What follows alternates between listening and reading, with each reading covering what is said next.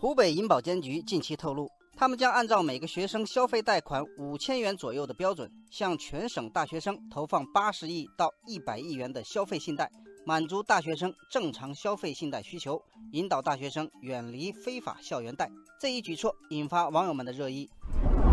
网友大山对这件事儿有点不理解，他说：“大学生的生活费都是父母给的，为什么还要提供消费贷？让他们养成超前消费的习惯是好事吗？”网友魔法少女不这么看，她认为名牌包包、网红口红、时尚潮服，听到这些，很多女生都无法抗拒。游戏充值、限量球鞋、打赏主播，很多男生也都毫无抵抗力。没有钱怎么办？不少孩子就想到了贷款。这种消费需求与消费能力的矛盾客观存在，所以校园学生贷款是不会消失的。与其禁止，不如规范。网友楚国探花也说。官方消费贷的好处是：一、审核规范，不会把钱借给信用差的人，这样逾期还不上钱的情况就会减少；二、官方的利息合理适中，不会出现高利贷；三、官方遵守法律，不会对逾期的学生施以软硬暴力，对学生是一种保护。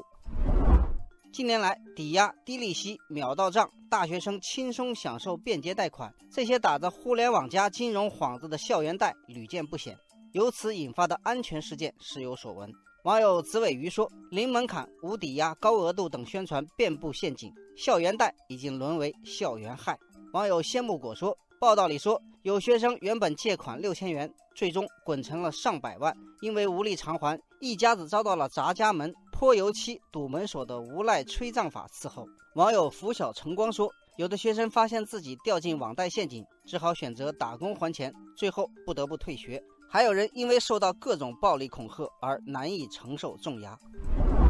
网友子欣说：“大学校园里屡屡发生校园贷诈骗案件，严重危害了学子们的身心健康，给学生和学校造成了严重困扰。现在湖北监管部门引导金融机构开展规范化校园信贷服务，对确实有贷款需求的贫困学生是利好。”网友美嘉说：“非法校园贷案件总体呈逐年下降之势，新增案件逐年减少，存量案件逐年消化，广大学生风险意识和自我防范能力不断提升。”网友林峰说：“治理非法校园贷要疏堵结合，一方面需要执法机关擦亮眼睛，该出手时就出手，依法严厉打击；另一方面也鼓励商业银行和政策性银行在风险可控的前提下。”有针对性地开发高校助学、培训、消费、创业等金融产品，为校园金融开正门。